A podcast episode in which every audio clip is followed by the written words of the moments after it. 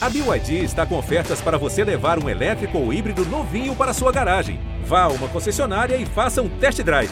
BYD, construa seus sonhos. Oi, eu sou a Bela Gil. Oi, eu sou a Gabriela Prioli. Oi, eu sou Larissa Luz. Oi, eu sou Astrid Fontinelli e esse é o podcast do Saia Justa. Salve, salve, meu Brasil! Super bem-vindos a mais uma edição do Saia Justa. Uma semana sem a Rita. A gente vai inaugurar, sim, oficialmente o nosso sofá, sofá Rita Lee. Aguardem, porque vai ter que ser com pompa e circunstância. Porque a gente amou mesmo a ideia de um telespectador, o Genilson Geraldo, que na quarta-feira passada mandou essa sugestão para a gente via Twitter. Aliás, Twitter já foi um meio de comunicação maravilhosamente usado pela Rita. Rita, para sempre maravilhosa em tudo. No saia, no chão, no mar, na lua, na melodia. Então, salve Rita Lee com sua bênção. Tá na hora de mais um Saia Justa. E que horas são, Bela Gil? 10 e 26. Estamos um pouquinho atrasado, mas valeu a pena porque o programa da Paola estava maravilhoso, com o padre Júlio Lancelotti, que mora no meu coração, e Sônia Bride, que é uma jornalista daquelas que eu tiro o chapéu. Então, às 10h26 e 17 e 18 desse 17 de maio, Dia Mundial das Telecomunicações e da Sociedade de Informação, também chamado de Dia Internacional da Internet. Uma data que aí eu pergunto, é para comemorar ou não? Claro sim, que sim. Claro que sim. Eu acho. Claro que sim. Eu lembro do primeiro Mac que eu tive. Sabia nem o que era aquilo. Um troço cinza, retangularzinho, bem pequeno, dele chegando. Eu trabalhava na MTV. E aí é, era, era um grupo, assim, a gente olhando como se tivesse um ET baixado na Terra. E tinha um do grupo da gente que sabia um pouquinho melhor, falando de e-mail. Gente, tem coisa mais genial do que e-mail? Eu sou do tempo do telegrama, hoje, amada. Gente, e hoje do a gente fax, nem usa né? mais e-mail. telegrama, querida. É antes do fax. Você Nós- queria mandar uma mensagem para alguém de parabéns. Alguém que morasse na Bahia. Tem que ligar para alguém, para alguém ditar, ditar lá, escrever, e aí chegar o telegrama. Eu só É, lembro o da sala de bate-papo do UOL. Larissa Luz, 18, entrou na sala. E CQ, CQ. Ah, ah, ah. É, Vocês usava usavam? muito. Cara, isso e daí era direta tudo. no, no treco lá, no nominho do aqui. Bom, a Nossa, gente falou um é monte verdade. de coisa boa aqui. Mas, Sim. no entanto, a gente sabe que esse negócio pode ser um diabo também. Bom, mas certamente é uma data boa para a gente conversar, então, sobre a influência que os conteúdos online exercem no nosso dia a dia, até nas ações que a gente acha mais besta, mais bobinha. Em plena fase de debate sobre o PL das fake news, o projeto de lei que busca regular o conteúdo nos sites e redes, é importante, muito importante, a gente entender os vários lados da questão. Se liga nessa. E uma ferramenta poderosa e muito usada nessa comunicação é o senhor algoritmo. Então, bora começar por aí, entender um pouco mais com o antropólogo da tecnologia e professor da Universidade da Virgínia, Davi Nemer, com participação, especial na arte do cartunista André Damer. Muito tem se debatido sobre a importância de regular o conteúdo online. O conteúdo online, como discurso, não pode ter privilégios diferentes do discurso offline. Ora, se a nossa liberdade de expressão já é regulada, então esse entendimento precisa ser trazido para os ambientes digitais. As plataformas online não podem ser imunes da nossa regulação já vigente. O PL 2630 não visa uma regulação direta de conteúdo. O PL, na verdade, foca na transparência e monitoramento das obrigações de lei, assim estabelecendo uma série de obrigações para as chamadas Big Techs. Uma outra questão do PL é que essas Big Techs poderão ser responsabilizadas civilmente por conteúdos gerados pelos seus usuários.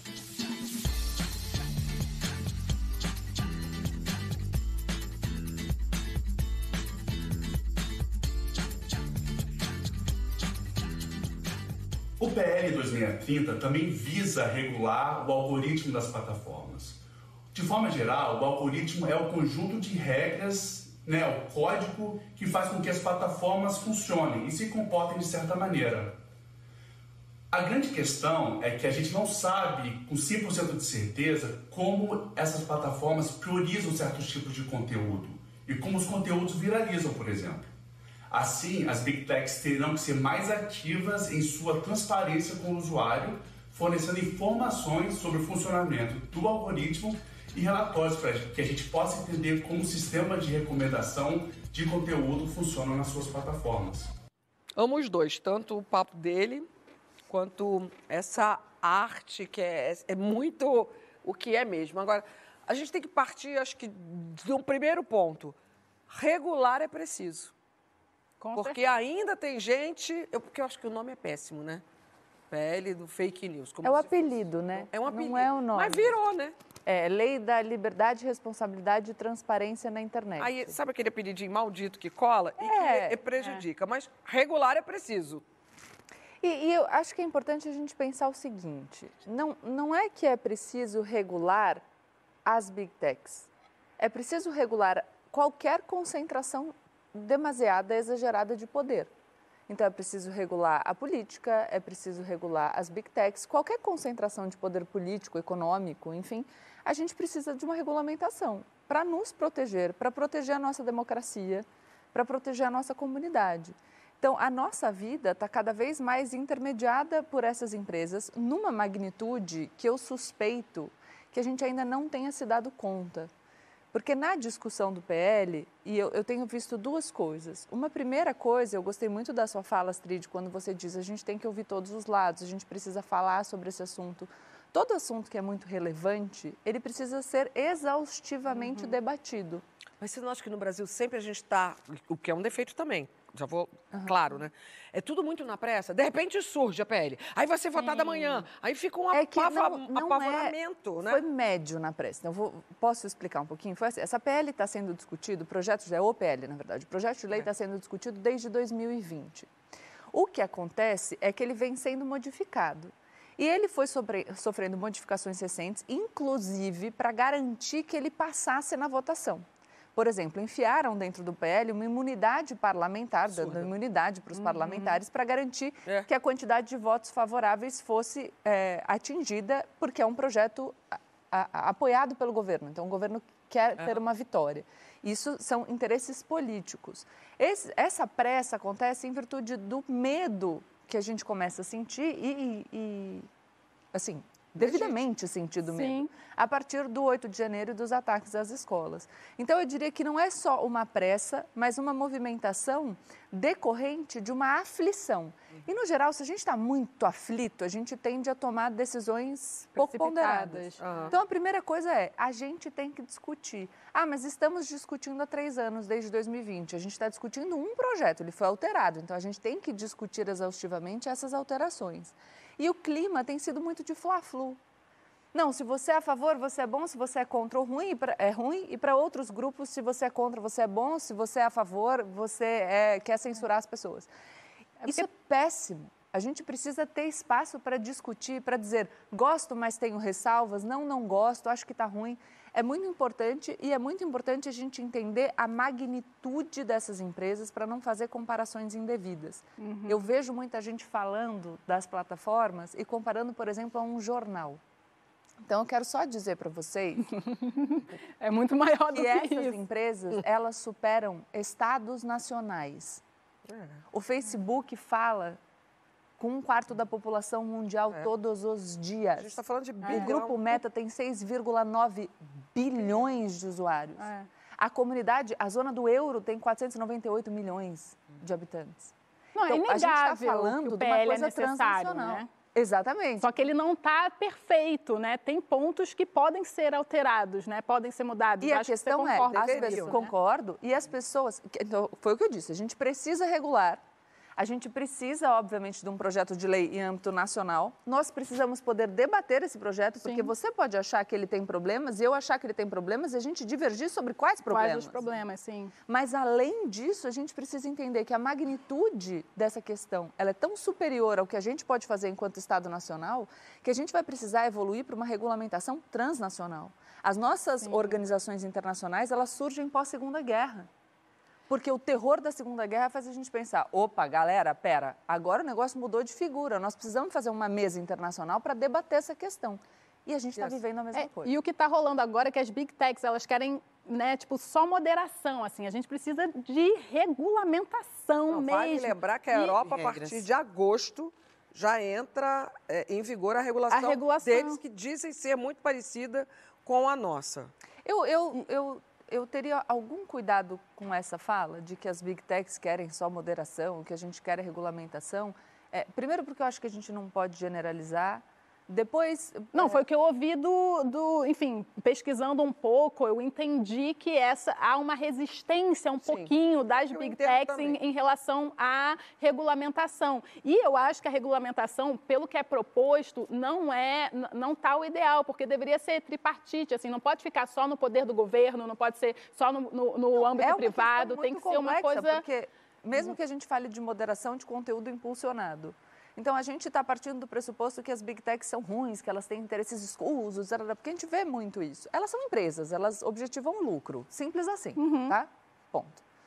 É, a gente não precisa romantizar. Mas aí, se a gente acha que elas não são legais, a gente deixa a moderação a critério delas? Não faz muito sentido. E mesmo que a gente pense, ah, as big techs têm interesses que não são necessariamente os da comunidade.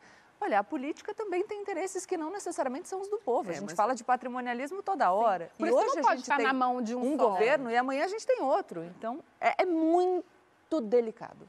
É, acontece que a gente tem um governo, amanhã a gente tem outro, passa pelas big techs. Passa pelas nossas dessas mãos também, decisão. né? Coisas eh, terríveis andam acontecendo no mundo com relação, com responsabilidade dele. O que eles não querem é ser responsabilizados por isso. Eles hoje têm moderação, eles têm escritórios, tipo, eu estudei, tem um livro aqui que eu acho que eu estou, tipo, antecipando a minha dica cultural. Esse livro aqui é A Máquina do Caos, do Max Fischer. Logo, eh, ele é um repórter investigativo que já cobriu guerra, então o texto vai correr. Logo de cara, ele já tem um- um- uma, uma informação vinda de dentro de uma das grandes que você fala, rapaz, isso tudo que a gente está falando aqui, que a gente acha que é o problema, o problema é muito maior. Países entraram em guerra por irresponsabilidade do que acontece dentro de algumas dessas empresas. Pessoas morrem por irresponsabilidade do que acontece em falha de moderação, porque realmente eles têm a moderação hoje em dia. São centenas de escritórios espalhados no mundo inteiro, mas escapa. E esse escapa, ó, eu ponho entre muitas aspas. E quem está Eu- por trás, né? Porque o governo, de certa forma, a gente escolhe, né? Os governantes, assim. Quem está em por alguns trás dessa... lugares, né? Sim, e quem É. está por trás dessas, dessa organização, dessas...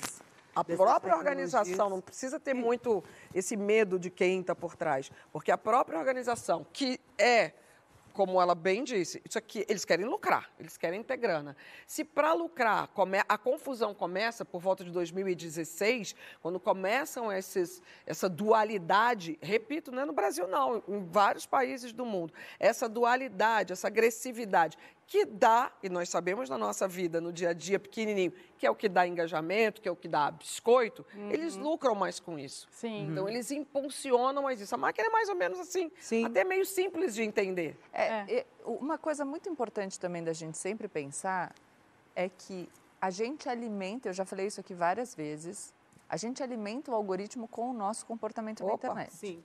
Se a plataforma objetiva o lucro. O que, a- o que as big techs negociam são os nossos dados, aquilo que a gente compartilha quando a gente navega. Não tem mais nada para dar, Gabriela, pelo amor de Deus. Isso significa que quanto mais a É. gente permanece nas plataformas, mais eles ganham dinheiro. Logo, o algoritmo precisa nos entregar aquilo que nos faz permanecer.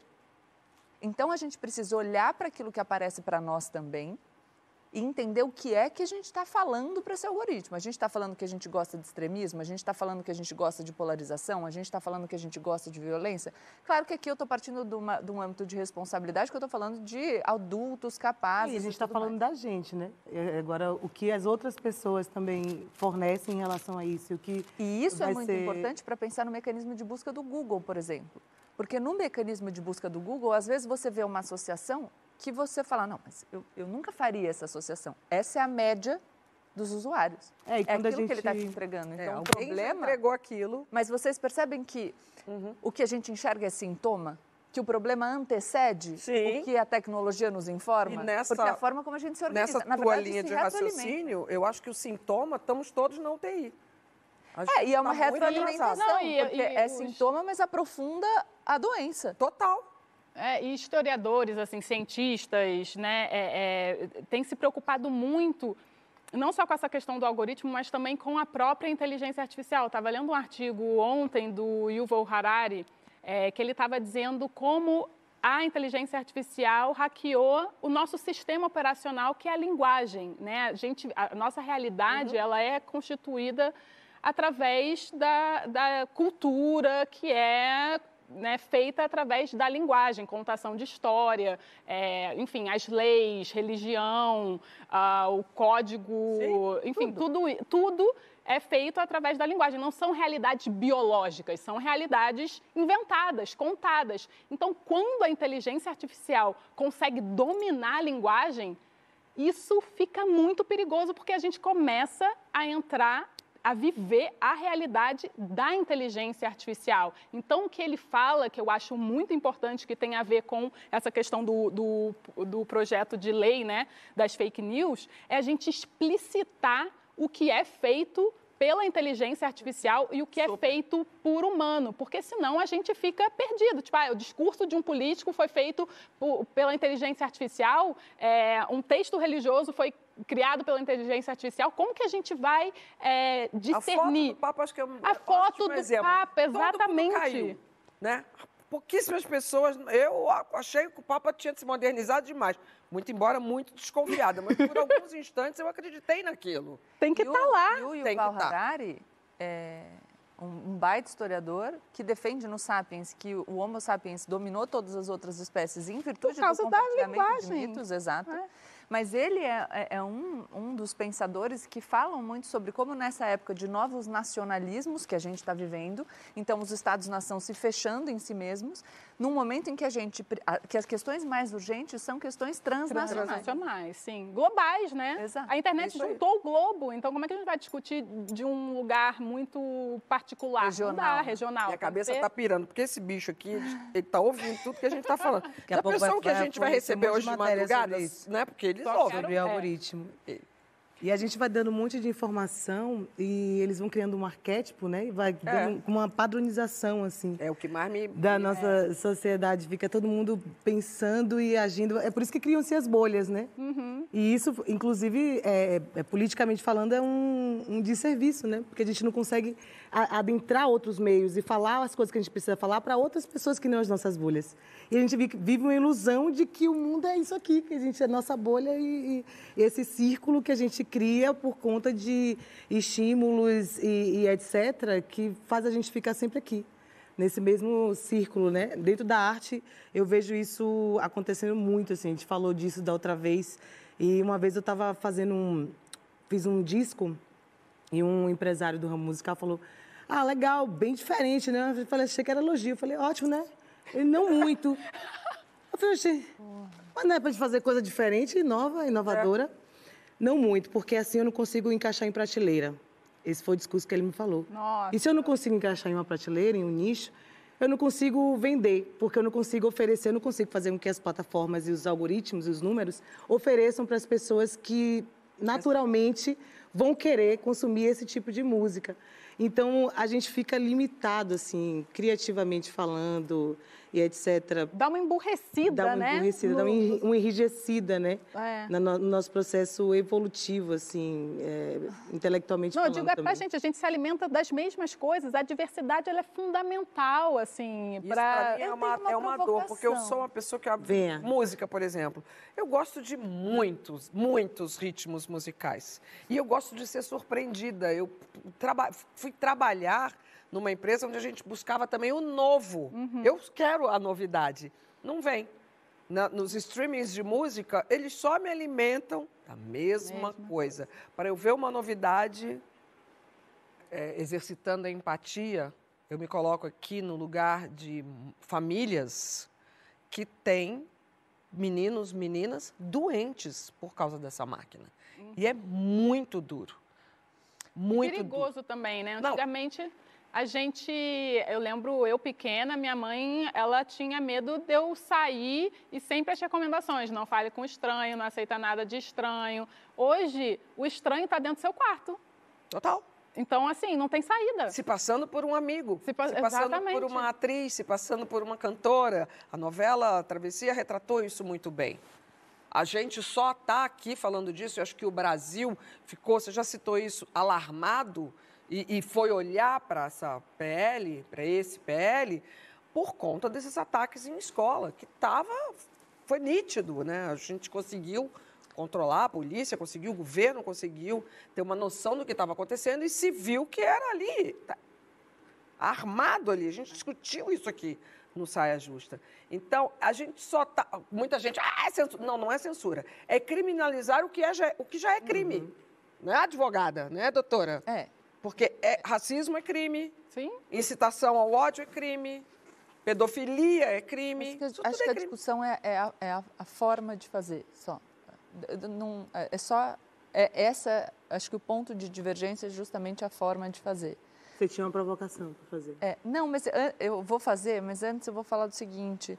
É, o Jonathan Haidt, que é autor de um livro que eu já indiquei aqui, A Mente Moralista, psicólogo social, ele está conduzindo um estudo nos Estados Unidos, uma revisão bibliográfica de estudos feitos com saúde mental de jovens.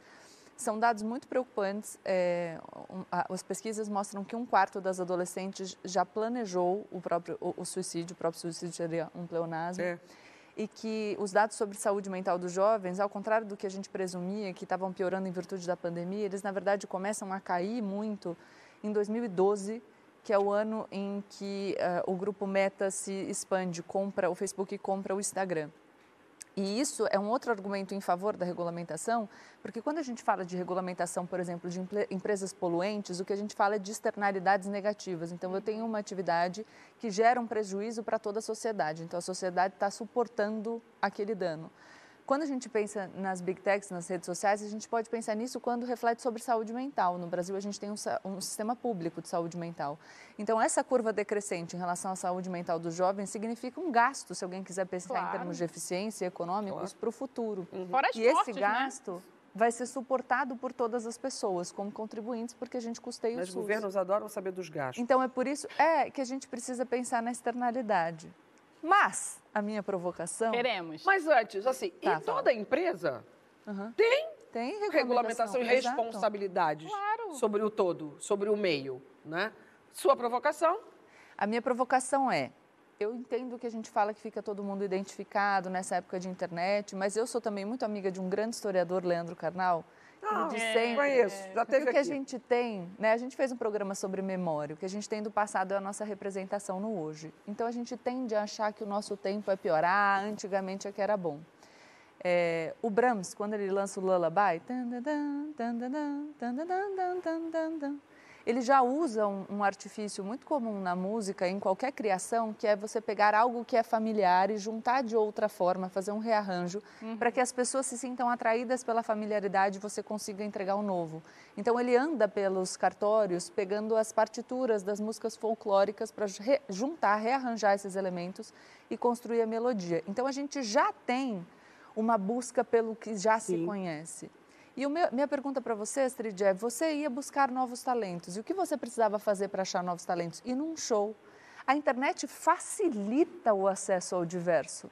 Sim. É que a gente se acostumou com a facilidade do idêntico. Mas eu acho que o algoritmo que faz isso. Exato. Sim, Exatamente. eu Esse é o concordo. papel do algoritmo. Mas por isso que a gente tem uma tendência é, humana ou construída, a gente precisa de- é, debater natureza humana, mas assim, a gente tem uma tendência adquirida ou inata a buscar conforto no idêntico, tá? E isso para tudo. Sim.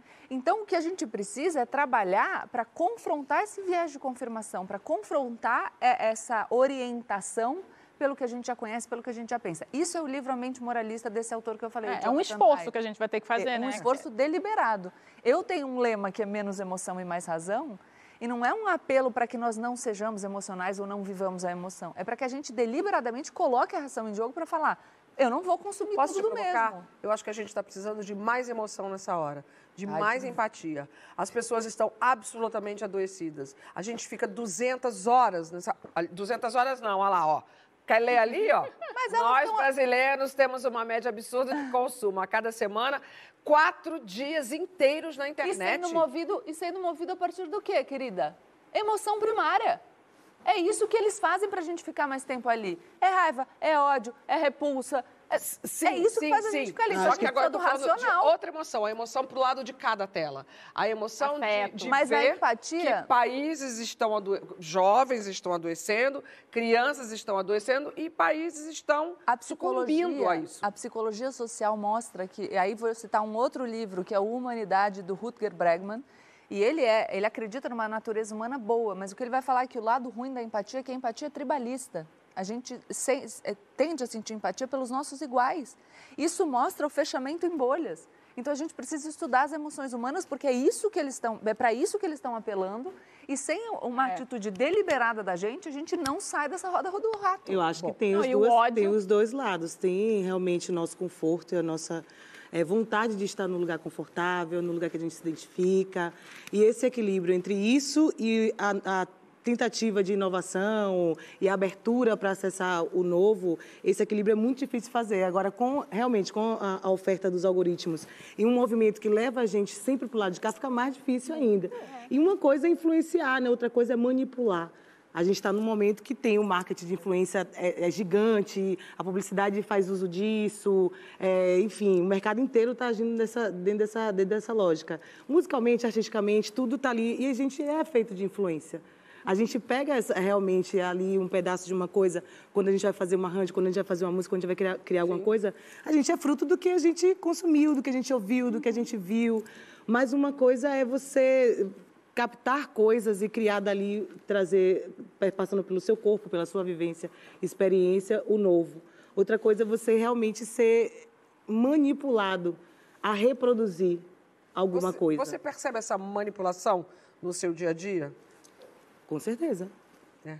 Dentro desse meio da, inter- da internet, Esses principalmente. algoritmos, eles são muito da- perspicazes. Porque primeiro a gente acha que a gente está sendo só influenciado. Quando a gente vê, a gente está fazendo coisa alguma nova? coisa que nem. Claro que eu busco, mas Ó dá lá. um trabalho danado. Vem Faz cá, playlist deixa eu contar essa gente. historinha. Eu tenho várias e tudo aberto. É, essa semana, na quinta-feira, eu fui fazer essa tatuagem aqui. Aí é aquela coisa, né? Já que tá na tatuagem, né? Bora fazer outras?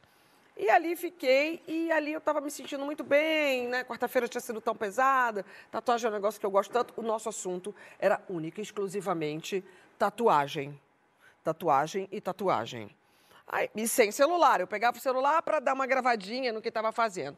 Uma hora eu fui ver, já estava há horas lá, né?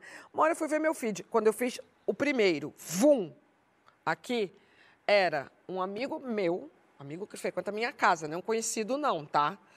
Que o bebê tinha nascido. E aí, sabe aquela cena clássica do carimbar o pezinho? Ah, Carimbou o pezinho. O algoritmo leu como uma tatuagem. Uai. Foi assim que eu soube do nascimento do filho de um amigo meu, gente. gente. Gente. Porque o cara, no impulso, fez e imediatamente postou. Mas ele tinha combinado com a gente que quando o bebê nascesse, ele ia nos ligar. Mas o algoritmo foi mais rápido O algoritmo e mandou foi pra mais você. Spoiler. rápido do que o cara, mano. Nossa. É muito absurdo, né, não? É babado. Tenho outra provocação. Ela Vamos hoje lá, ela tá está provocativa hoje, vai, Só porque ela tá mais loira. Solta. Vai, minha linda. Larga, minha linda. Vai, loura. vai. Não, porque é, olha o impacto que esses códigos têm na nossa vida numa linguagem que a gente não acessa. Porque a gente está falando de um projeto de lei de transparência, mas eu não sei vocês. Quem acha aqui que tem repertório para entender quando eles explicarem? Para mim vai ser muito difícil. Eu não tenho. Super difícil. Eu vai ser falei da outra vez que eu fui no, no Papo de Segunda que eu comprei um livro caríssimo de algoritmo, achando que eu ia entender tudo. Quando eu olhei, era um livro de. TI. Gastei horrores de dinheiro, não Tem um consegui outro entender uma, uma única linha. legal da Cathy O'Neill teve no meu clube do livro, a gente estudou isso, que chama Algoritmos de Destruição em Massa. É, que fala como os vieses humanos de preconceito, por exemplo, eles são é, é, importados para os algoritmos. Porque querendo ou não, querendo ou não, porque é criação humana. Eu vi um vídeo É, mas esse que é- engraçadinho essa- de Esse que é um... o perigo, porque agora a criação não vai ser mais humana. É. A inteligência artificial vai criar novos, novas realidades. Para você que, que, que é tão leigo quanto eu nesse assunto, só fique mais ligado, porque hoje a gente já vê muita coisa de inteligência artificial. Teve no último capítulo da novela, tem capas de revista, tem- e, e as pessoas estão acreditando. E isso é bem importante da gente cobrar. Super. Crédito, crédito. É, aliás, é uma das reivindicações, um dos pontos que está no PL. Acreditar as coisas, acreditar os textos. Principalmente informações que a gente vai gostar. E, por favor, vamos, Aliás- vamos estudar. Eu achei esse começo aqui bem bom para mim. Acho que vocês vão gostar também. Ah, eu tenho duas. Posso falar rapidinho? Claro. Você falou da Rita Lee dos tweets, ela deixou vários tweets inéditos. Vários não, meu amor, 400. Opa! Ai, vocês estão mais E sabidos. aproveitando que você falou para identificar a inteligência artificial, Crédito. procura fonte, gente. É, é isso, sempre de tudo. é fonte, A gente não é, precisa saber saber- de onde vem só a inteligência artificial, a gente precisa saber de onde vem tudo, senão a gente sai por aí compartilhando. Exato. Daqui a pouco, vai Bela Adormecida. Oi. Daqui a pouco, um sofá dedicado ao sonho do bom sono. Você está dormindo bem? Conta pra gente. Você sabe que diz que dormir de conchinha faz é melhor, É dorme bom, melhor. né? Melhor pra quem? Eu gostei. Melhor pra quem tá engaixado lá. Olha lá, olha lá. Olha lá. Bela! Que isso, linda? Bela! Bela! Então, daqui a pouco. A pergunta é: tá dormindo bem? Conta pra gente na hashtag Saia Justa no GNT, que já já a gente tá de volta.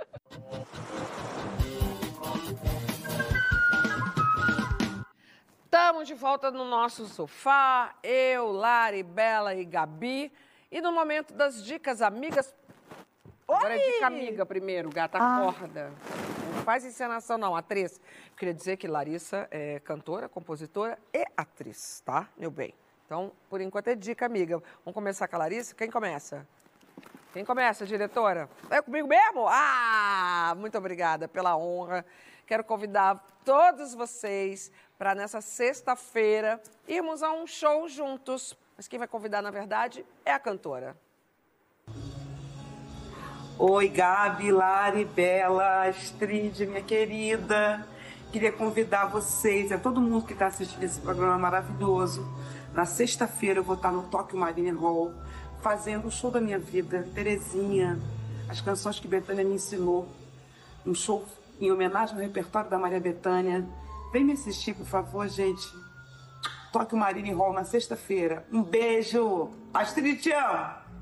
A gente as lives eu também dela. te amo e eu vou, eu vou. Maravilhosa, vamos. Quem vamos? Vamos, Tóquio Marine Hall. Eu um show amo. muito importante. Tereza Cristina foi uma grande companhia para muitos de nós durante a pandemia. Agora a gente vai poder aplaudir de pé. Então, pela ordem, Larissa agora.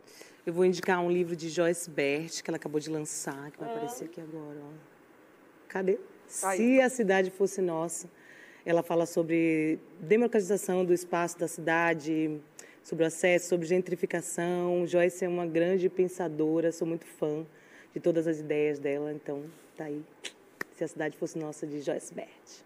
Gabi, a gente está rodando na, na panelinha, assim, ó. Gabi. Eu vou indicar o livro do Davi Nemer, que a gente ouviu no VT sobre a regulamentação das Big Techs. Ele estuda a tecnologia e ele fala especificamente da tecnologia nas favelas do Brasil, então indico Tecnologia do Oprimido. Combinou o livro, sem querer querendo, os dois livros, né?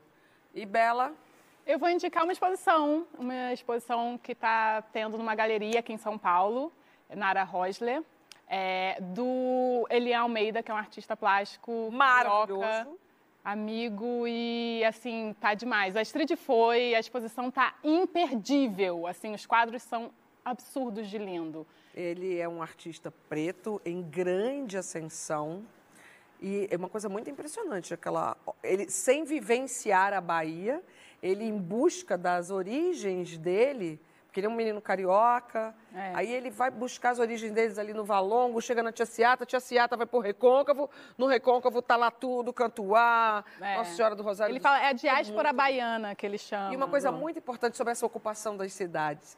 Tanto ele quanto a Keina falaram que é muito impressionante a quantidade de meninos e meninas que com, comunicam com eles pelas redes sociais e perguntam: mas pode entrar na galeria?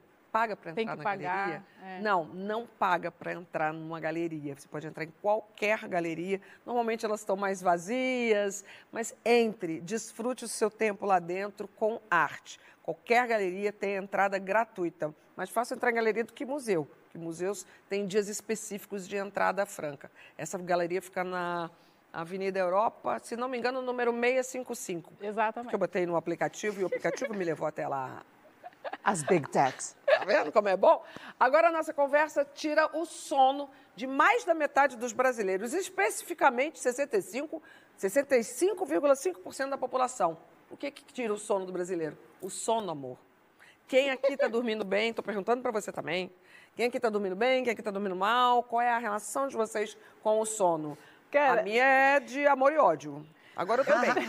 Eu tenho uma história. Ah, diga, fala. Não, fala pode falar. Não, eu tenho uma história engraçada com sono, porque assim, eu, hum, enfim, tenho aqui empatia total com, com Gabi, porque tá com uma recém-nascida. Eu só não tenho filho de novo, assim, agora, por exemplo, porque privação de sono é um terror. E eu lembro quando eu tava, o Nino tinha menos de seis meses, eu rodava é, o Brasil inteiro dando palestra com ele e tal. E aquela coisa de dormir, tipo, eu não conseguia dormir mais do que três horas seguidas por noite, porque ele mamava e tudo. Aí eu lembro, eu estava numa, dando uma palestra. Vocês não vão acreditar, mas eu juro que é verdade, aconteceu, é real. Estava dando uma palestra, tá? Tipo, cozinhando, é, workshop ali. Eu dormi em, pé. por alguns segundos. Meu Deus. Tipo, juro, porque como Saiu você do tá corpo. automático. Sabe quando você já fala, já faz aquilo há mó tempão? Essa eu nunca Você- vi. Não, eu juro por Deus, eu Gente. dei um micro cochilo de alguns segundos. Entendo demais. Não, foi, mas foi profundo. Me- eu juro por Deus, foi uma coisa assim muito maravilhosa daquele cochilo que você fecha o olho assim, tipo. O povo deve ter pensado nessa essa- Não, e eu continuei Tá pensando, falando, tá- continuei. Tá, Não, eu tá brisando, tá sentindo ali a melancia virar Bateu qualquer onda. coisa. Não, Eu, é quando era real. mais nova, eu, eu, eu dormia e me sentia culpada. Como? Me sentia culpadíssima. Você dormia pra caramba, porque adolescente a gente dorme muito. Não tanto, mas, dormia muito. enfim, se eu dormisse um pouco mais, eu já acordava péssima, achando que eu tinha perdido muito tempo, né? E isso se perdurou durante um tempo, assim. E eu tenho uma rotina que sou muito noturna, assim, né? Eu Gosto de criar durante a noite e tal. Aí, depois de um tempo, eu fui começando a entender que também não adian- não adiantava ficar acordada naquele estado, né? Eu queria ficar acordada o tempo inteiro, acordada o tempo inteiro, mas eu ficava assim, não estava ali. Então, não fazia sentido é, passar, ficar acordada tanto tempo e estar achando que eu estava ganhando tempo, enquanto, na verdade, eu estava perdendo vida, né? Antônio Cândido faz uma reflexão sobre isso, sobre essa frase que, que o Benjamin falou de tempo é dinheiro. Tempo não é dinheiro, Ah, sabe? Tempo é tecido de vida, ele fala. Então, quando a gente dorme, a gente não está perdendo tempo, a gente está ganhando vida, na verdade, porque a gente ganha qualidade de, de tempo em vida. Exato. Né? Quando, eu tô, quando eu durmo, eu fico criativa, eu fico bem-humorada, porque eu, sem dormir, eu sou Você e todo mundo, a base da saúde, isso é tipo, qualquer estudinho fácil a gente chega nisso. A base da saúde mental é o sono. É. Boa alimentação, sono, exercício. É, o tripé da, da Uhum, vida, da do vida. bem-estar, da vida Gabi. saudável. Eu tenho problema com sono. De verdade, né? De verdade. É, Eu tenho um problema com ansiedade, então isso atrapalha o meu sono. Eu tenho um problema com, com sono agitado, isso desde muito jovem. E eu ainda tenho a dificuldade da, da Larissa, que é legitimar o meu descanso. Eu sou uma pessoa Oh, muito produtiva, eu produzo muito, mas eu, eu tenho dificuldade em me permitir o desfrute. Isso é uma coisa difícil para mim, é uma coisa que eu ainda trabalho e acho que a maternidade, ainda que você não esteja no, no ciclo amamentação, porque tem muitas mães que não conseguem ou optaram por não amamentar, enfim, mas você sente uma pressão para que você esteja o tempo todo preocupada com a cria, como se você conseguir desligar do seu filho tão novo fosse um demonstrativo de que você é insensível, de que você não é uma boa mãe. Então, mesmo tendo a possibilidade, você tem ajuda, você tem uma rede de apoio, muita gente relata isso e acontece comigo também. Você se sente, ai, será que eu não devia estar lá? Será que tudo bem eu descansar agora? Eu acho que tudo vem desse mesmo lugar que, principalmente na socialização das mulheres, claro que os homens padecem eh, disso também, afinal, eles foram socializados num lugar de provedores, Mas a mulher que tem que dar conta da casa, servir a todos cobrança. e agora também trabalhar fora, esse imperativo da supermulher nos coloca num lugar em que o desfrute, o prazer, o descanso, ele é ilegítimo. Vira Ele- culpa. É, é. no geral, a gente está sendo, tá tendo sempre que estar em produção. Tá? Então, quando a gente deita, tá pensando no que, que vai fazer amanhã, no que fez E a ontem, nas coisas que tem que... disso aparece nesse número que eu falei lá, 65,5% dos brasileiros dormem mal. Deste número, um terço é formado por mulher. São mulheres. Por é. que, que mulher dorme pior do que homem? Porque será? É, tá ansiedade. Gente, que- gente, quem não deita na cama e fica passando a lista do cobranças. que vai fazer quando acordar? Não, isso daí, Logo de manhã. na matemática da higiene do sono, é um negócio que não tem que fazer. Não dá pra fazer, mas é o que Mas- gera muita ansiedade, que você perde ali o sono, porque você fica pensando, não, amanhã já vou acordar, vou fazer, vou tirar a luz da máquina enquanto eu faço a marmita da criança, e daí eu vou pra, levo pra escola. Tipo, você passa tudo que você tem que fazer, isso gera uma ansiedade. Você fala, caraca, já não vai dar tempo, já não vai dar. Aí então, o sono já era. E eu acho importante a gente dizer que tem formas da ansiedade se manifestar. A minha ansiedade, por exemplo, ela, ela acontece muito mais no despertar do que ah, no entendi. adormecer. Você falou, você acorda no susto. É, né? e eu tenho um trauma pessoal, né? Quando o carro bate no acidente que matou o meu pai, eu tô dormindo, então eu acordo. Então Ah, eu também tenho esse lugar. de- Mas estamos na terapia, tá? Estamos na terapia, tamo- Aliás, gente, Tamo- bora pra terapia, peçam ajuda. Ó, cês- tá já te falei que a minha. minha eu não sei há quantos anos eu falo isso, é pré-saia, tá? Eu acho que terapia. Bela, você que tá lá, ó. Terapia devia fazer parte da cesta básica do governo. concordo. De verdade. E eu demorei muito para achar. ah, eu estou agora com uma terapeuta que eu tenho gostado muito, então acho que isso também é importante de ser dito, porque não necessariamente você acha É, não. na primeira, no primeiro encontro. Não, e eu acho que as pessoas também têm que entender que o sono é importante, assim, porque numa sociedade que a gente dá muito valor à produção, né, que você estava falando da produtividade, tem que fazer, Não, as tem que frases, acontecer. você citou Ah. uma. Mas tem várias frases dessas de. Dormir é pros. Eu tenho horror dessa. Dormir é Dormir é pros pros fracos. Ah, é. O que, que você faz enquanto os outros dormem? dormem. Exatamente. tipo, oi? Vem cá, Durmo todo também? mundo- é que a gente está rindo porque eu falei um, eu falei um, falei um palavrãozinho aqui. Todo mundo quer dormir bem, deveria querer, né? Porque, como a gente falou, faz parte do equilíbrio da nossa saúde e precisa disso. Então, como lidar com este BO? Vamos aprender de novo, falar sobre isso. Quantas vezes forem necessárias. Dessa vez a gente escalou a psicóloga do sono, Laura Castro, que tem uns insights bem interessantes. Vamos ver? Eu não sei se a gente está dormindo pior hoje do que a gente costumava dormir antes, mas a gente está vivendo num tempo, eu acho, que, que pede muita produtividade. Não dá para eu trabalhar até 11 horas da noite e querer começar a dormir às 11 e meia, né? Porque o cérebro precisa de um período de descanso. Então, eu acho que a gente tem muitos desafios atuais, que são estressores. Tem muitas novidades da ciência para a gente resolver as dificuldades que a gente tem com o sono, mas as principais estratégias atuais que a gente conhece, que a ciência demonstra que funcionam, são é, é a gente voltar aos velhos antigos hábitos, a gente parar um pouco, né? A gente dá, é, desacelerar. E o que o mundo está pedindo é aceleração. Assim, é melhor- se você está sem dormir, é melhor tomar um remédio e dormir. Mas não trata a causa do problema. E hoje a gente vive uma questão de saúde pública muito grande em relação a isso, porque o remédio acaba criando um outro problema que é a dependência dele. Porque se eu começo a tomar remédio, volto a dormir e depois como que eu tiro o remédio da minha vida. Aqui eu tenho um exemplo do que eu faço com meus pacientes, é quando eu uso o dispositivo, o aplicativo, como uma ferramenta de intervenção para mim. Né? Eu consigo acompanhar junto com o paciente, quando ele vai registrando ao longo do tempo. As pessoas que sofrem com insônia, elas tendem a ficar muito mais tempo na cama do que o que elas estão de fato dormindo. Então, uma das primeiras intervenções é essa. Se você está na cama sem conseguir dormir, levanta. O melhor tratamento para questões do sono é comportamental. E o sono constitui muito a gente como a gente é. A relação que a gente estabelece com o sono tem muito a ver com a rela- outras relações que a gente vai estabelecer na vida. Então precisa de uma revisão disso. As mulheres se queixam mais do sono Isso é sabido, elas prestam, as mulheres prestam mais atenção na saúde. E tem um, um, ponto importante que as mulheres sofrem mais por insônia do que os homens, por causa das oscilações hormonais.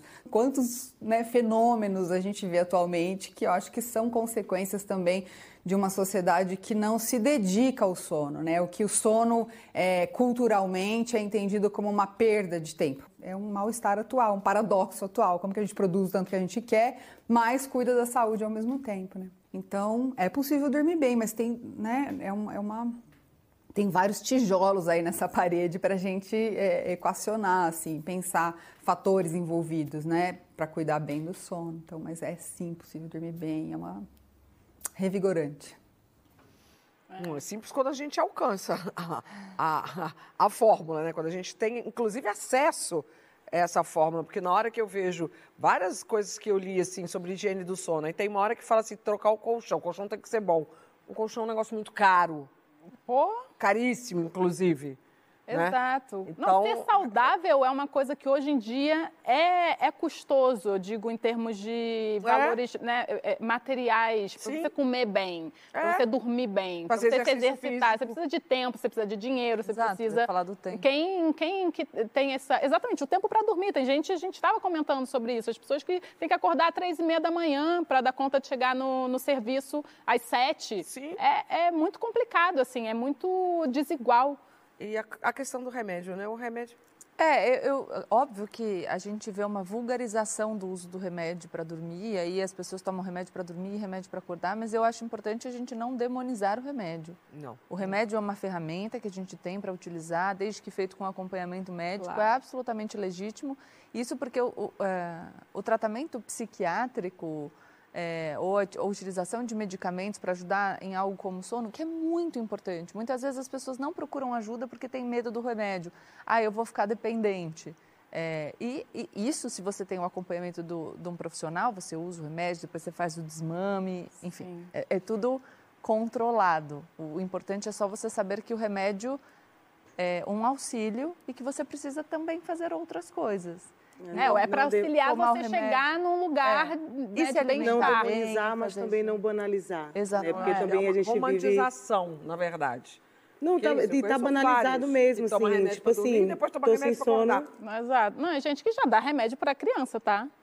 Tipo, ai, dá aqui um, umas gotinhas é. para criança dormir. E o sono Mas... tem uma relação com o espiritual também. Tem um, um momento, é um momento da gente se recuperar espiritualmente Sim. também energeticamente, né? Você estava falando do colchão, estava lembrando que Educando um Black deita na esteira é. e dorme, esse é o melhor sono que, que, que existe. Então, é, tem também uma relação com os sonhos, com sonhar, com as, as premonições, com recuperar energia mesmo vital, assim, energia espiritual, assim. Eu vejo muito nesse lugar. Então, tenho minhas, minhas coisinhas também que eu faço de de mandiga de colocar uma, uma, desde colocar uma folha de bananeira embaixo do colchão, um cristal do lado. A folha de um bananeira copo. faria bem no sono? É. Os, legal, os sonhos, né, que você comentou sobre isso, eles é, nos permitem, eles dão a possibilidade da gente experienciar coisas que a gente jamais conseguiria experienciar em, em, vigília, assim. Sim. Então, e tem gente que aprende coisa. Eu estava vendo outro dia a, a, própria Rita Lee falando, aprendeu a andar de bicicleta sonhando,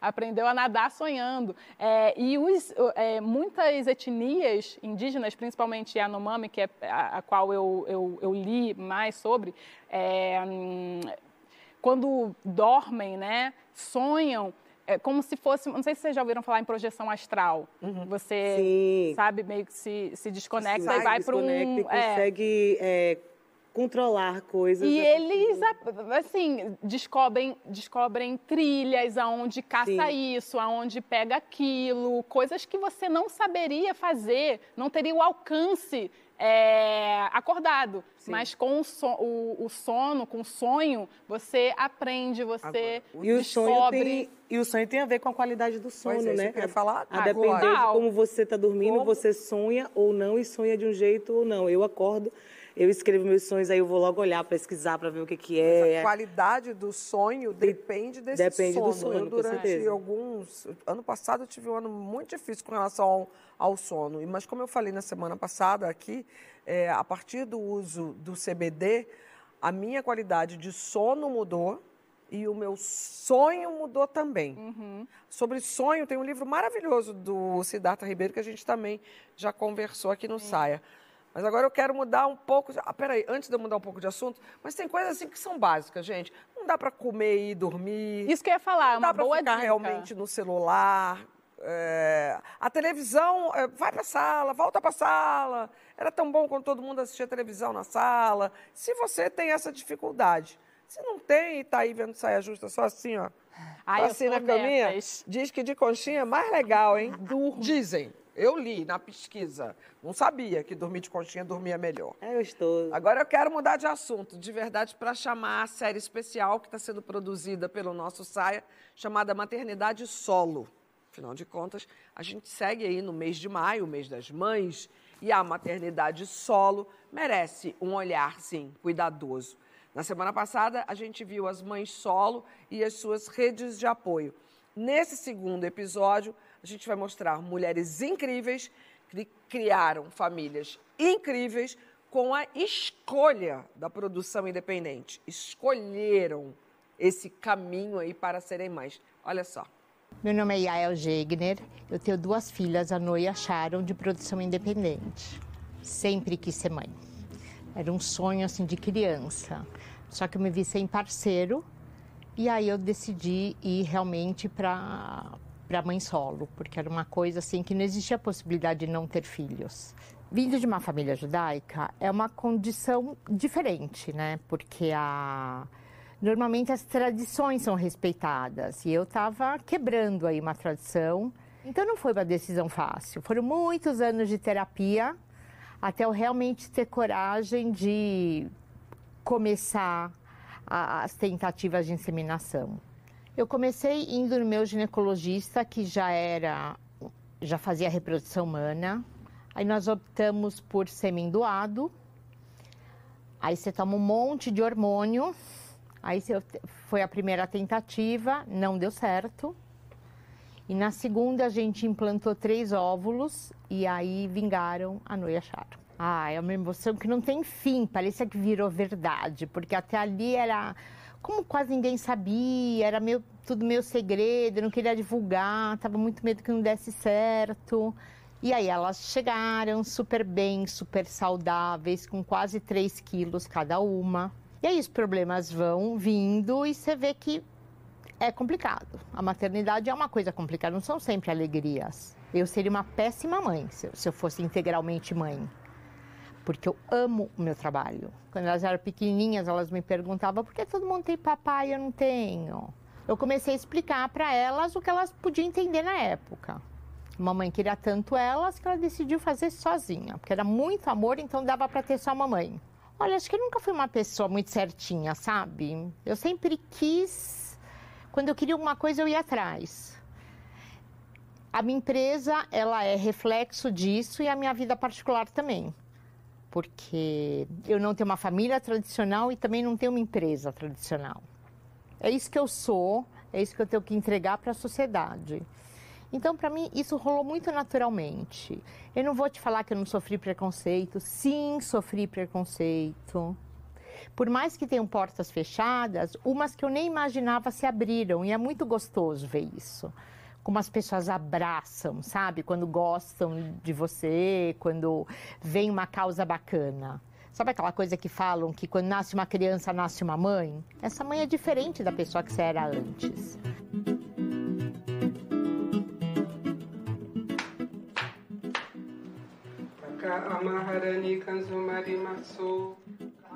Meu nome é Marinildes Amorim de Queiroz. É, eu sou mãe do Bruno, de 14 anos, e do Diego, de 12. A minha vida foi completamente transformada depois que eu fui adotada e eu queria ter o privilégio de poder fazer isso com outra pessoa também. Eu já tinha conseguido praticamente tudo que eu queria, já tinha carro, já tinha apartamento, já tinha rodado o mundo, passeado, viajado, ido, morado em vários lugares, né? E falei assim, e agora, né? Eu tô com 47 anos, o que é que eu vou fazer agora? E entrei no processo de adoção. Eu tinha feito perfil para uma criança e eu comecei a conversar com algumas amigas que tinham ou um filho só ou que tinham adotado. E todas elas me falavam que se arrependiam de não ter adotado duas crianças ao mesmo tempo por achar que não dava conta. E aí foi que eu tomei a decisão de voltar ao fórum e trocar o meu perfil para duas crianças, que de preferência que fossem irmãos.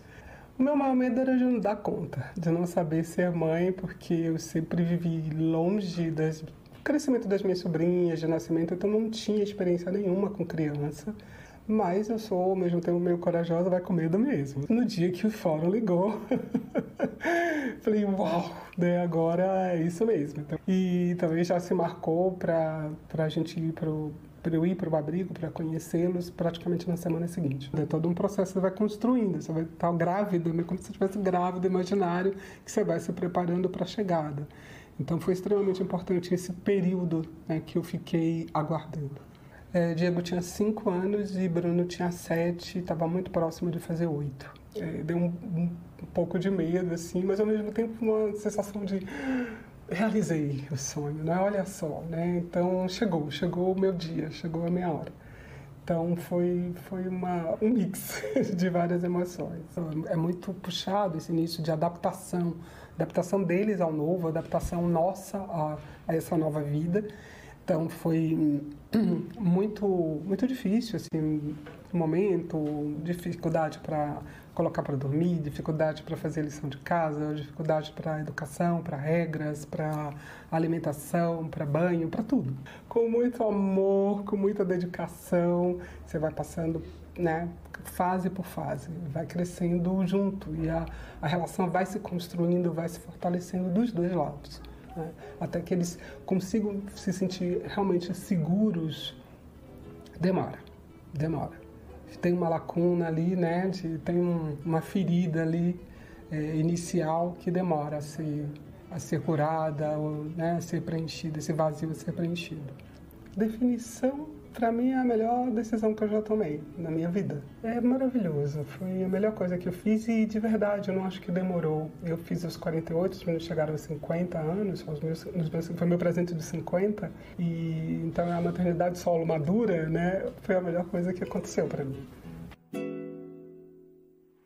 Eu sempre fico olhando a carinha da carinha. A Bela ficou emocionada. Eu sempre, eu não estava olhando para vocês que eu estava muito absorta aqui. Aí, aí, quando volta, tá todo mundo assim, um carinha de. Né? Uhum. Eu sempre fico muito, muito tocada com essas mulheres que, seja da semana passada, né? Que veio do abandono a, a, a, a mãe, ser mãe solo, mas até essas duas tão lindas, né? Demais. Demais. Que a cara e que a coragem. Imagina o que é para a comunidade judaica essa história Exato. dela. Eu tenho amigas, né, que têm essa, esse sonho do, do casamento, encontrar o príncipe encantado para ter filho e tal. Principalmente elas que querem filhos biológicos. Eu falo, cara, você quer ter filho biológico? Assim, a gente tem um, tem um limite de tempo, tem uma questão de tempo. Então, assim, tem o seu filho, é, você pode usufruir da, da vantagem que a gente conseguiu dissociar a reprodução é, do sexo. Você pode reproduzir sem um homem hoje em dia, então, é, eu digo, sem um, um parceiro, é. né? Então, tenha um filho, que é a coisa que você mais quer na vida. Depois, você vai ter o tempo, é o resto da vida para achar um homem. Dar conta. A mulher sempre uhum. Tem, se a gente for ver Qualquer coisa na nossa vida vai pro dar, o tal do dar conta. É. Né? É Será que eu vou dar conta coisa, de fazer né? um álbum duplo? Sei lá, eu. Será que eu vou dar conta de ser mãe e começar a trabalhar com a minha filha com um mês? Será que é. eu vou dar conta de ter uma filha, um filho adolescente, mora no Rio? É o tempo todo, é isso. Mas eu, pela minha experiência, que é pouca, eu tenho um menino só de 15 anos, foi aonde eu realmente vi a solidariedade feminina realmente a rede de apoio surge, né? A, a, a, tem sempre uma para. Cara dela, desconfiada de mim. Tem, tem sempre uma que vai dar um apoio moral aí. Bom, toda quarta-feira, durante mais duas, né, Paty? A gente vai ter esse quadro muito fofo chamado Maternidade Solo. Logo mais a gente vai conversar sobre dedo podre. Não sei porque que ela olhou para mim. Já não porque tenho você mais. é muito bem articulada, você vai conseguir tive falar muito, alguma coisa tive, muito inteligente tive sobre muito. esse assunto. Vem cá. dedo podre, conselho, você é do tipo, agora eu quero mesmo, vou ficar de olho aqui nas redes sociais, hein? Você é do tipo que avisa uma amiga que ela está entrando numa roubada amorosa ou deixa quieto, deixa baixo? Qual a melhor atitude? Conta tudo e não esconda nada usando a hashtag Saia Justa no GNT, que a gente volta já já.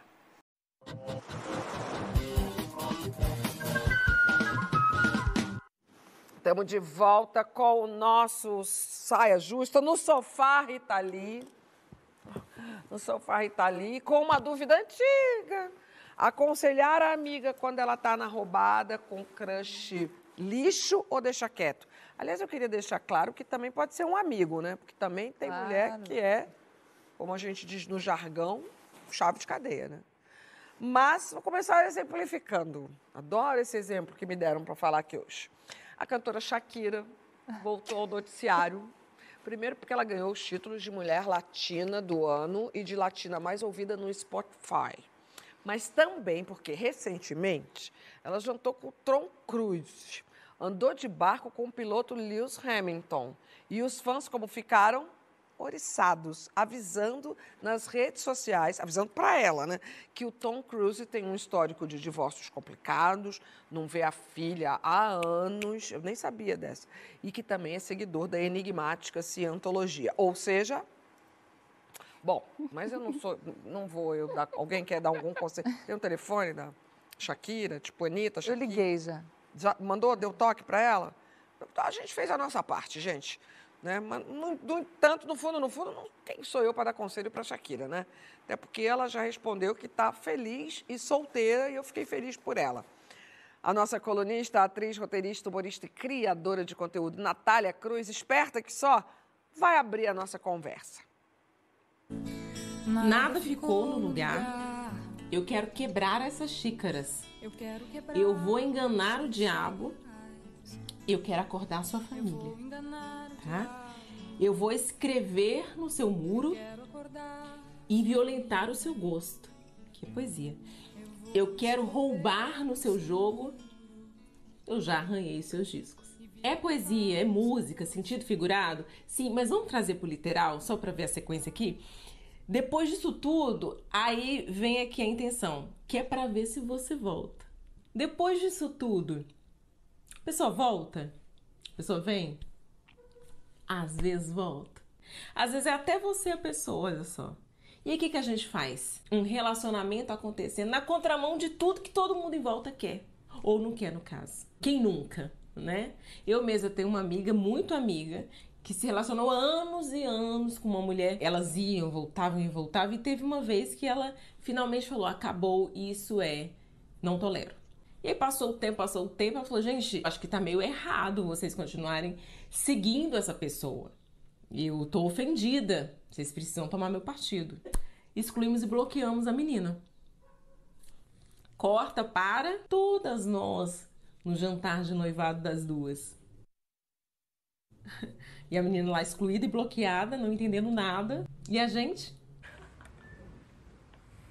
Essa make a gente tem que usar algumas vezes. Eu sempre me pergunto qual é o limite. Eu não posso alertar de um relacionamento abusivo ou tóxico sendo abusivo e tóxico. Você entende? Se eu começo a falar assim, não pode, não faz isso, meu Deus, errada, errada, errada. E eu começo a pressionar a pessoa a agir como eu espero, como eu quero. Aí já virou tudo uma coisa, uma toxicidade, a pessoa vai ficar asfixiada. Está indo por um caminho que eu não acho legal? Acontece, às vezes eu também não supro minhas próprias expectativas e eu não posso exigir isso da pessoa. Esse pacote dessa make tá no combo dos afetos. Amiga, tô contigo. Que pena que não dá pra usar Ai, essa- essas gente. máscaras na televisão ao vivo, né? Ah, Muito bom. Natália, que sensatez. Ela é muito astuta na construção do conteúdo, mas é- foi muito sensato o que ela disse. Subscrevo. É, não, eu. Você fica só olhando pra mim, né? Me provocando. Eu concordo que às vezes a gente faz a palhaça, isso é um clássico. Clássico. É um clássico. É, eu, eu, eu meço muito a, a, a medida que eu faço isso, tanto é que eu nem consigo lembrar assim qual foi a última vez que eu, que eu fiz. Mas eu queria que a minha mãe tivesse tido uma amiga assim que alertasse para minha mãe não sofrer o que a minha mãe sofreu num homem extremamente abusivo que espancava ela. E a gente avisava antes, ó, oh, mãe, esse cara não é legal, se liga. Teve o alerta. É. O que eu, eu, acho que a Natália faz a brincadeira, claro, esse é o papel dela, a maquiagem de palhaça, mas eu acho que a maquiagem de palhaça, na verdade, ela revela um lugar de acolhimento. Eu tive uma amiga que, por acaso, veio conversar comigo semana passada sobre um relacionamento abusivo. E ela me contou o que estava acontecendo, e naquele momento ela estava decidida a não dar seguimento, e eu falei sobre as minhas experiências, o que, que eu tinha aprendido, a gente partilhou tudo. E no fim da conversa eu disse para ela: olha, eu quero pontuar uma coisa muito importante. Se você voltar, se você sucumbir, se você não atender à sua expectativa, eu já estive nesse lugar. A gente às vezes não é tão forte quanto a gente quer, a gente às vezes não consegue tomar Total. a decisão mais acertada. Exato. E eu quero dizer que eu estou aqui eu não vou me incomodar, eu não vou te ridicularizar, eu não vou dizer que eu avisei, eu não vou me achar superior a você, nada disso. Porque o que eu quero é que você esteja bem. Então, se a gente precisar ter essa conversa dez vezes, eu espero que a gente não precise, mas a gente pode ter essa conversa dez vezes. É. Eu acho que é estar lá para a pessoa. Mais importante do que Apontar. pressionar para um movimento. Agora, só um adendo, porque assim, eu não suporto essa expressão dedo podre. Não é, eu também não gosto, não. Não gosto, porque assim, a pessoa já viveu um negócio, uma relação abusiva. Ela já, tá já, já tá lá toda enfiada no problema. Culpa. Aí já tem que levar a culpa, a responsabilidade por ter escolhido o mal. Eu acho bem ruim assim mesmo. Eu passo por isso direto, né? E toda vez que eu conto minhas histórias terríveis, né, assim, com relacionamentos, etc., eu ouvi muitas vezes assim: "Mas como assim, uma mulher como você passou por isso, se deixou passar por isso. E assim, todas ah, nós gente. estamos passivas de viver isso, ninguém está isenta. Sem dúvida. Mesmo que a gente seja inteligente, mesmo que a gente seja bem resolvida, é. mesmo que a gente seja... A gente está tentando.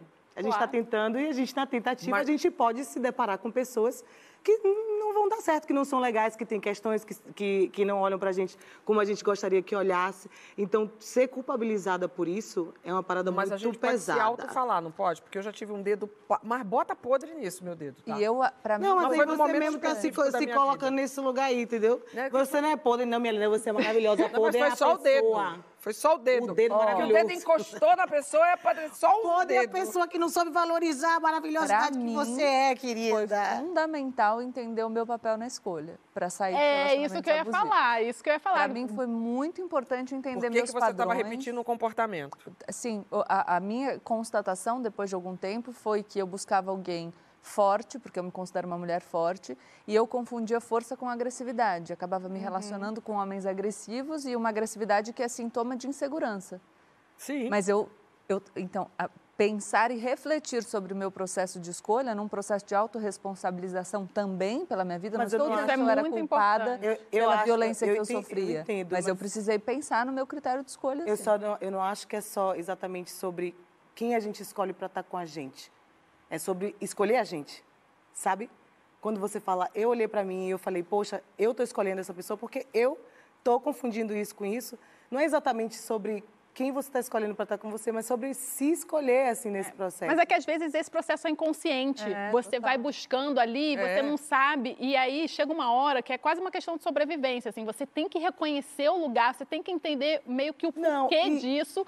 E aí que você chega uma hora que é você com você. Pode ser assim, claro. fulana falando, ai, todo mundo. Tipo, racionalmente a gente sabe que ali tá, tá errado. Sim. Só que emocionalmente você não consegue sair. Chega uma hora que Se é assim, libertar, sobrevivência. Sim. Eu tenho que sair sair desse Tem... buraco, eu preciso. E é, só, é você com você mesmo. Você vai pro fundo do poço, mas você renasce tal qual a Fênix. e assim, você não volta para lá nunca por mais. Por isso que talvez tenha tanta gente aqui falando que falou e não adianta. É. Das mais variadas formas. Ó, vou, só ler alguns aqui.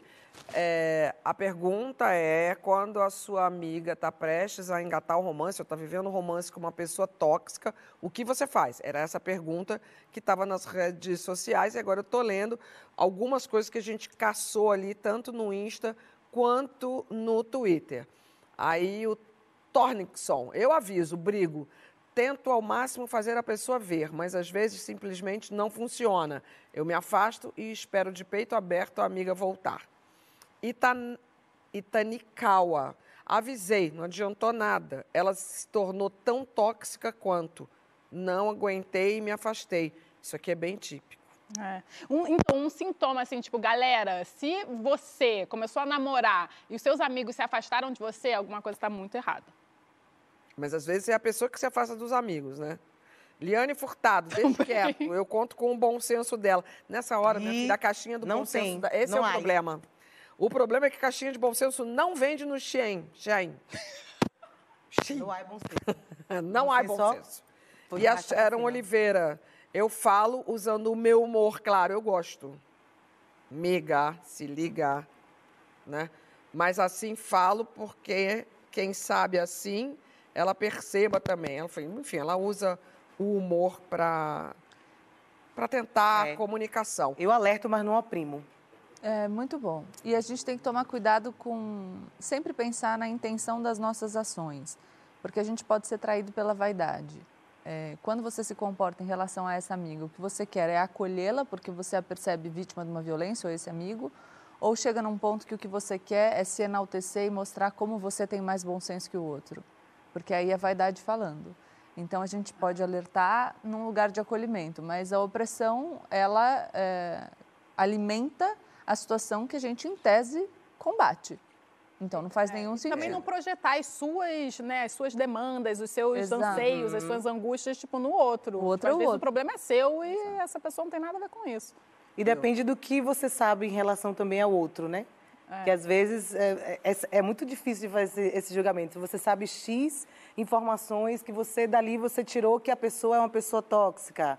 E aí você já faz um julgamento e já pré-estabelece, já priva a pessoa de viver uma própria experiência com a outra, já coloca a pessoa num lugar X, então você interfere muito diretamente na, na experiência do outro com, Mas com e alguém, eu sabe? acho que nas escolas, assim, a gente estava falando de saúde mental na, na cesta básica, cara, tinha que ter aula de é, descrição personalidade de narcisistas, narcisistas perversos. Como identificar? Porque isso é uma coisa que acaba com a saúde mental de qualquer pessoa. Uma pessoa que sofre gaslighting, uma pessoa que sofre ghosting, uma pessoa que sofre, tipo, é, é, é, é Tá muito tudo lá. Tá tudo lá. dolorido. Vamos fazer um programa sobre gaslighting, ghosting, porque. Hoovery. É, olha lá. esse- A Bela Gil aqui se veio. veio, tá na hora, a gente já todo fez, tá- mundo. mas tá na hora de fazer de novo. Porque a gente já fez quando esses nomes aparecem. Ah, mas sempre a é gente bom, né? adora pescar esses nomezinhos que americano adora dar uns nomezinhos. E eu adoro também os nomezinhos, porque acho que quando você dá nome, fica mais fácil de Identifica. identificar. Mas eu tenho uma sugestão. Se você tem uma amiga, um amigo que tá numa situação dessa, eu daria o link do Saia Justa de presente. Porque é um toque, né? Olha. Vem cá, mas vocês querem, vocês gostariam de saber? Se você... Ai, por favor, pelo amor de Deus, Eu vou aqui saber, é joelho. né? Quero Galera! Tem umas coisas pra lhe contar. Ô, galera! A Não. gente sempre É sabe. No fundo, a gente sabe, A gente sabe. É. É que a gente As fica dando quatro conta aqui de cara. Não sabe, não. Não, sabe sim. Sabe As sim. quatro aqui Ixi. sabem. Vem cá, saia justa acabou. Não, seu, seu tá, o seu tá. ótimo, Ó, Não, isso não é sobre...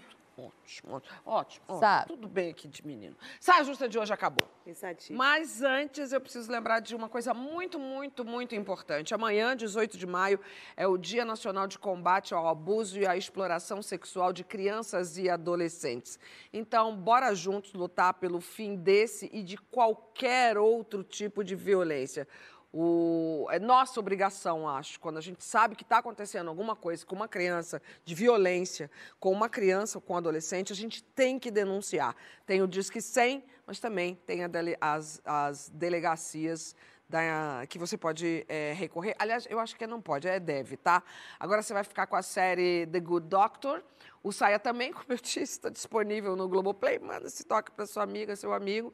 E para também você pode ouvir enquanto você faz uma caminhada, lava uma loucinha, está no trabalho, troca uma fralda, enfim. faz- enfim, tem Saia Justa em podcast e tem uma galera ouvindo, me dando muito retorno de que ama ouvir a gente é, através é, dos streamings aí. Então, escolhe a sua preferida e se joga. Até semana que vem. Muito obrigada por estar com a gente aqui e nas nossas redes.